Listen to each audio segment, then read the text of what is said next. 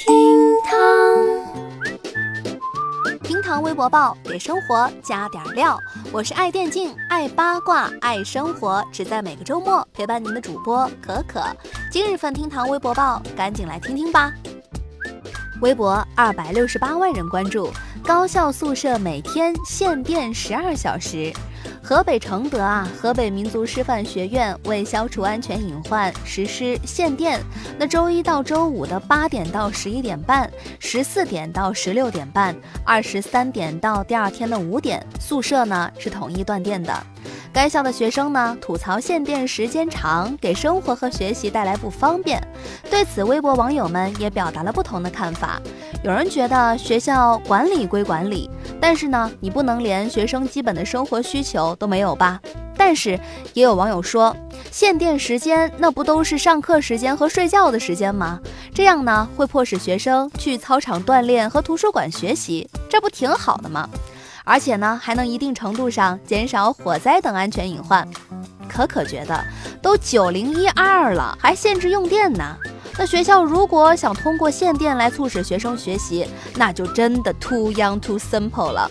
学校门口的网吧，那生意应该是更好了吧？限电也解决不了根本问题。学校应该把基础设施建设好的基础上，加强学生的安全意识才对。这事儿你怎么看呢？微博两千零九十三万人关注，小伙儿举假枪抢劫被无视。俄罗斯啊，一名十四岁的男孩在一家超市里挥舞着枪抢劫，不料收银员无视了他的威胁，不得不空手而归。监控显示啊，男孩拿出了一把仿制的手枪，高举着走过过道。超市员工们则随意的活动着。一名女子啊，漫不经心的继续购物。男孩将枪口对准了收银员，收银员继续看着屏幕忙工作。随后，男孩似乎心态崩了，沮丧逃走。该配合你演出的我，你视而不见。唉，这让人哭笑不得的新闻，让网友们集体感叹：这是年底沙雕新闻开始冲业绩了？可可对此就一个疑问：超市里的收银员和顾客是怎么判断？这把枪的真假的，那就算是假枪，不给这小伙面子，也给枪一个面子吧。据了解啊，这类事件在战斗民族不是一次两次了，而且没人在怕的，只能说战斗民族名不虚传啊。微博一点六亿人关注，女生被逼下跪，分管校长已停职。最近呢，一则校园欺凌视频流传。视频当中，两名女生在学校内被掌掴，其中一名女生还被逼跪在地上。有网友说，该事件已发生在甘肃天水秦州区皂礁中学。秦州区教育局通报，经初步调查，情况属实。目前涉事学生情绪稳定，正常上课。涉事学校分管校长已经被停职。视频当中的场景真的太让人气愤了。而对于此事件的处理结果，不少网友表示不满。